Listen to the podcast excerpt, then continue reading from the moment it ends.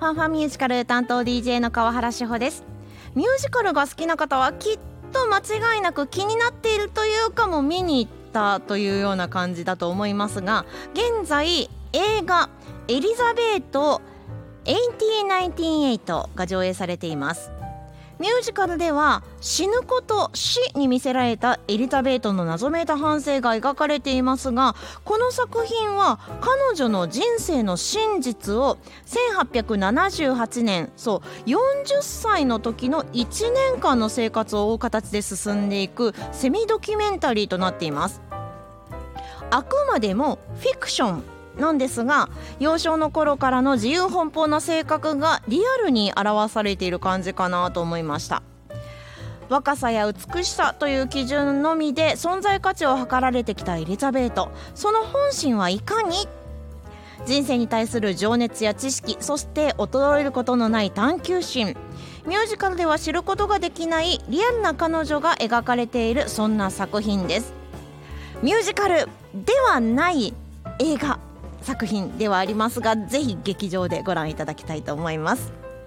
さてこの番組アメリカブロードウェイロンドンウェストエンドそして日本など世界中のミュージカル紹介していきます。最後までどうぞよろしくお付き合いください。ではまず1曲お送りしましょう。ロックミュージカル赤と黒オリジナルパリキャスト版より光をこの手に。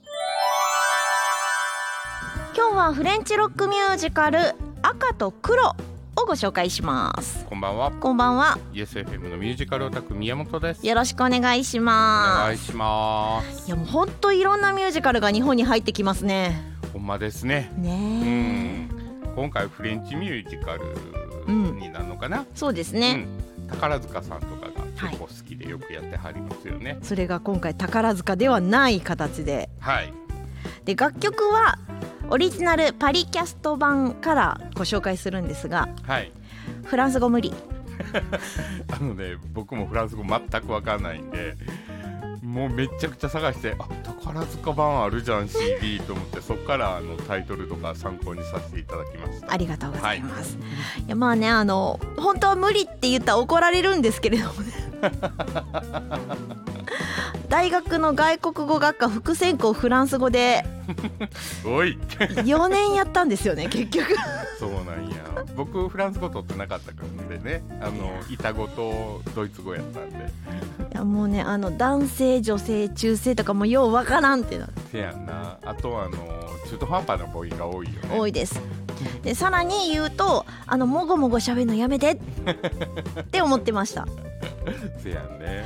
聞く分にはすごいね耳なじみがよくって好きなんですけどいざ自分がしゃべるとハキハキせえやって思ってしませやね。んこの辺がね日本人にとっては無理。う まああのそのフランス語がメインとなっております、フレンチロックミュージカル。うんスタンダールが生んだフランス恋愛小説の最高峰赤と黒原作のミュージカルとなっております。恋愛小説か。まず読まんな。うん。でこれはというとですねうん。美貌と頭脳を武器にうん。支配階級に対する嫉妬と憎悪をエネルギーにうん。そして愛の狭間で葛藤しながら生きるジュリアン・ソレルの物語となっておりますうんヒルドラの世界やね。なんかロックいる？みたいな。いやフランスミュージカルって割とロックオペラって書いてあることが多くて、うん。ロック調なものが多いよね。ほらね。バッティーユの恋人たちとかあの辺もそうやね。まあ楽曲はかっこいいんですよ。うんうん。物語の内容と見てないから余計にん。これは合っているのかってはい。で今回ですが演出を務めるのが日本で初演出うん。ジェイミー・アーミテージさん。うんうん。世界各国に進歩をもたらしたミュージカル「シックス。うん。これも見たいんですけどね、うん。この共同演出家としてクレジットを持っている彼がですねうん。フレンチロック初挑戦。できるもんなんですかね。できるんでしょうはい。でこの野心家で繊細な美少年ジュリアン・ソレル役を務めるのが三浦弘樹さん。うんうん。さあどんな風に演じてくれるのかはい。楽しみにしていただきたい作品となっております。はい。では楽曲お届けしましょう。ロックミュージカル赤と黒オリジナルパリキャスト版より鐘心の声。今日はフレンチロックミュージカル赤と黒をピックアップしていますではここで簡単にストーリーをご紹介していきましょう。はい。時代背景としてはナポレオンによる帝政が崩壊。うん。王政復古の世を取り戻したフランスでございます、うんうんなかなかややこしい時代を持ってきましたが。はい。小さな町ベリエールで貧しい製材屋の末息子として育った美しき青年ジュリアン・ソレル。町を支配するブルジョワへの激しい憎悪に燃えていました。うんまあそらね貧しく育ってあいつらだけなんかのうのうと暮らしやがってね。みたいなね。はい。で聖職者になり出世をしようと野心を抱いてたわけなんですよほう。つまり多分その今のうん。地位から上がるためにはそのままじゃ無理だというところで聖職者になろう。うんうん。ということでまず最初に行ったのがレナール家の家庭教師の職。ほう。でここで信心深く低粛な婦人ルイーズ・ド・レナールと禁断の恋に溺れていくわけなんですよ。はいはい。しかししかし。このですねいわゆる不倫関係を村長にバレてしまう。あ見つかっちゃった。見つかっちゃった。はい。見つかっただけではなくうん。もう一人ですね人がいるんですけれども暴かれてしまうとあばらされる。そうそうそう。はい。見つかったところで「あなななんとかなごめんごごごめんごめんごめん。なんとか」って言ってたのにうん。横からバラされた。おでー。でその町にいられなくなるわけですよ。はいはいはいはい。で次にパリに行きます。うん。でそこで出会ったのがラモール公爵の令嬢マチルド・ドラモール。ほこれまたね出会ってしまったことによって人生が狂っていく、うおー。さあどうしようということでですね。はい。これがジュリアン・ソレルをどういう方向に進めていくのかというので対照的な赤と黒をはいはいはいはい。配して表現しているというような物語になっております。あれやね。二つの恋をどう生きていくのかって感じやね。そう不倫の恋とうん。まあ多分不倫の恋ではないんですけれども身分違いの恋みたいな感じでしょうかね。はいはいはい。という感じ、はいはい。もうなんか恋愛小説っていうとうん。ちょっと可愛いものを想像していたんですけど、全然ちゃうやんっていう、割と昼ドラの世界いやもう本当にドロッドロでございます。ねはい。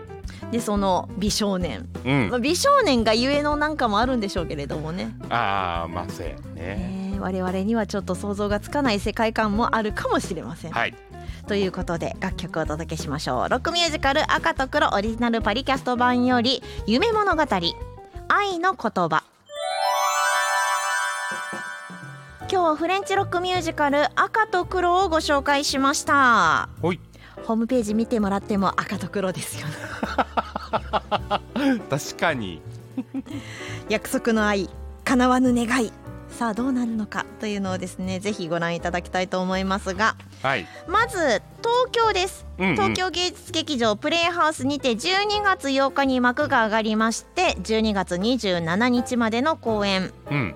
関西は梅田芸術劇場シアタードラマシティの方でございます、はいはい1月3日から1月9日とはいうん。お正月明けすぐドーンとやってきますはいのでチケットをゲットしていただきまして。でも衣装とかすごそうよね。いやもう本当多分素敵だと思いますね。ね。この辺りの注目していただくのとうん。正月早々ドロドロの恋愛にどっぷり使ってでもいただく。目の肥やしにはなると思うよ そっち？そっちそっち。まあどの楽しみで見に行くのかはですねうん。ぜひ番組宛てに教えていただければと思います。はい。なおチケットの一般発売は東京大阪ともに10月7日からとなります、うん。詳しくは梅田芸術劇場のホームページなどご覧いただければと思います。はい。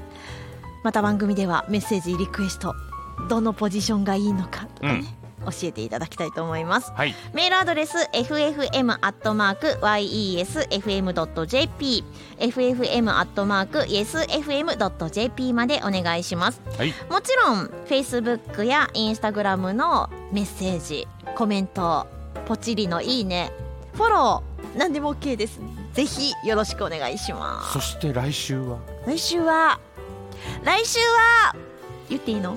言っていいと思いますゲストです。久しぶりですよ。誰が来るかはお楽しみにとはい。いうことで。はい、ね。インタビューを取りに行ってきますので、はい。お楽しみにお待ちください。はい。では最後にロックミュージカル赤と黒オリジナルパリキャスト版より赤い花を聞きながらのお別れとなります。ファンファンミュージカルお相手は川原志穂と。ユス FM のミュージカルオタク宮本でした。それではまた来週まで。